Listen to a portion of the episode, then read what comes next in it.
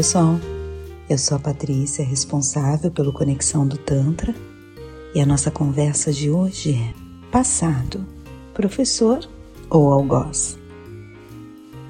Durante esse tempo que eu trabalho com terapias holísticas, não só com Tantra, mas com outras terapias, eu percebo o quanto as pessoas ainda sofrem pelo passado. Até estudando um pouco mais sobre, por exemplo, o estoicismo, a gente percebe o quanto essa prática ela é irracional, desnecessária e muito dolorosa. Lembrando também da parte da hipnose, em que a gente estuda mais esses mecanismos cerebrais, um dos pontos da hipnose é que o nosso cérebro não distingue o que é real e do que é imaginado, ou do que é pensado, ou do que é relembrado.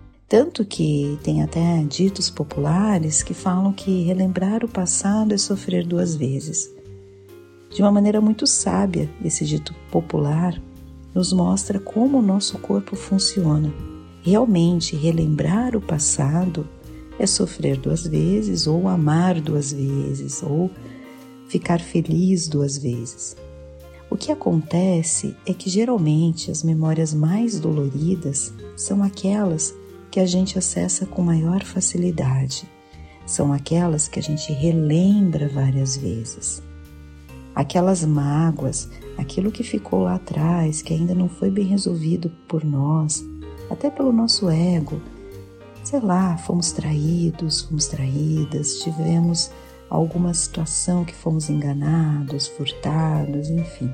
Tudo aquilo faz parte dessa mancha emocional, digamos assim, desse lixo emocional e que a gente vai trazendo ao longo da nossa vida.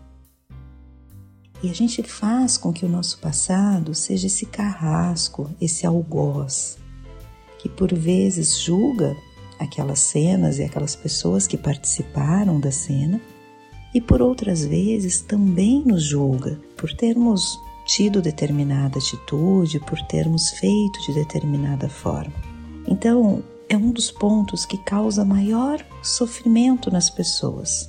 Eu percebo nas minhas conversas terapêuticas, nas rodas e na observação do ser humano o quanto o passado ainda é uma pedrinha no sapato e que as pessoas simplesmente, por determinadas formas de pensar, elas acabam se machucando, se violentando e trazendo essa tristeza para sua vida hoje. Lembra que eu comentei que o cérebro não distingue o real do imaginado? Ele não diferencia. Isso é um dos primeiros pontos que a gente aprende na hipnose. Por isso que a hipnose trata muito de você relembrar e vai mudando um pouco aquilo que você está pensando, vai moldando aquele cenário para que o seu cérebro comece a perceber diferente aquela situação e a partir dali aquele trauma vai sendo resolvido. Então, se todas, todas as vezes que a gente acessar essa memória, a gente vai trazer toda essa mágoa, toda essa raiva, tudo aquilo que aconteceu, aquele passado ele vira e ele fica presente cada vez mais na nossa vida.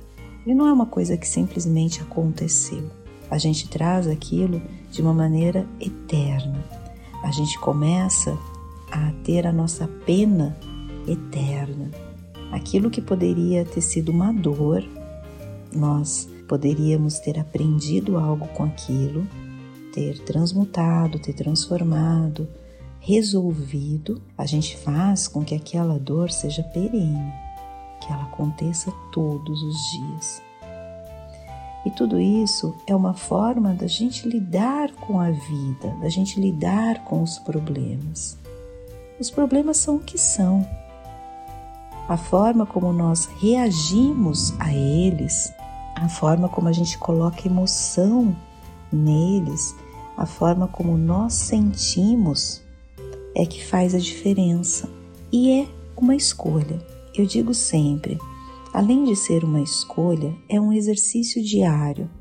Quando a gente começa a ter mais consciência de quem nós somos e de qual é a influência, por exemplo, destes pensamentos na nossa vida, das nossas ações na nossa vida já começa a ser uma luz para clarear tudo isso. Já começa a ser um pouquinho da nossa cura. Quando a gente começa a perceber, primeiro ponto, que a vida ela é limitada. Ela tem um momento que ela vai acabar. E a gente fica numa ilusão de sempre colocar lá para frente. Ah, mas é daqui 30, 40, 50, 60 anos, dependendo da idade, a gente vai fazendo uns cálculos mentais e a gente coloca isso lá para frente. E esse exercício de colocar lá para frente, ele não nos dá a real dimensão da importância do nosso hoje, daquilo que a gente está vivendo hoje daquilo que nós podemos transformar e vivermos melhor hoje. Porque a gente não precisa ter uma sentença de morte que, sei lá, daqui dois meses a gente tem só esse tempo, daqui dois meses a gente vai morrer, para a gente valorizar mais o nosso hoje. Outro dia eu vi uma pessoa que está passando por um tratamento de câncer e que ela falou sobre isso. Que ela falou que muito se perguntam, né? Muito, muitas pessoas perguntam para ela sobre como é estar com câncer e você ter de repente uma possibilidade real de morrer em seis meses, dependendo né, da gravidade desse processo.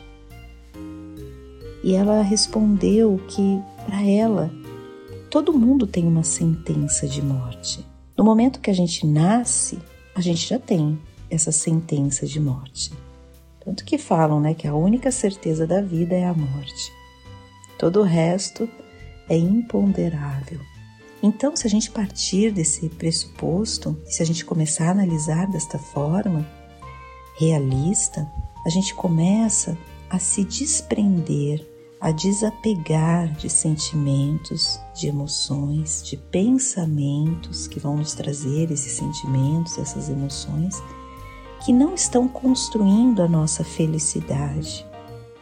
E pelo contrário, estão nos deixando presos, aprisionados a uma situação que não é mais necessária. Sabe aquela história do sofrimento é opcional? tem muito na nossa vida que a gente faz questão de sofrer novamente. E quando a gente fala do nosso passado ser um professor, das coisas que a gente aprendeu, daquilo que foi bom, daquilo que foi positivo, daquilo que realmente fez diferença na nossa vida. E daquilo que de repente foi bom também, porque a gente percebeu que não é mais daquela forma que a gente deve agir. E não como um algoz, como um juiz, não só nosso, mas um juiz daquelas pessoas que participaram daqueles momentos, daquelas pessoas que tiveram aquelas atitudes. A gente fazer as pazes com tudo isso, a gente perdoar, a gente se perdoar, a gente pedir perdão às outras pessoas, mesmo que elas não estejam mais nesse plano ou ainda que elas não estejam no nosso convívio, mas em pensamento. A gente já sabe, a ciência já mostra a força dos nossos pensamentos, o quanto esse campo ele é captado. Então a gente pede perdão àquelas pessoas que a gente magoou também, porque nós também fomos esses elementos das memórias de alguém. Alguém também pode estar tendo uma memória ruim em relação àquilo que a gente em algum momento fez, e talvez até sem consciência. Eu acho que esse é um ponto importante para a gente analisar, para a gente pensar e para a gente viver de maneira mais leve, mais feliz.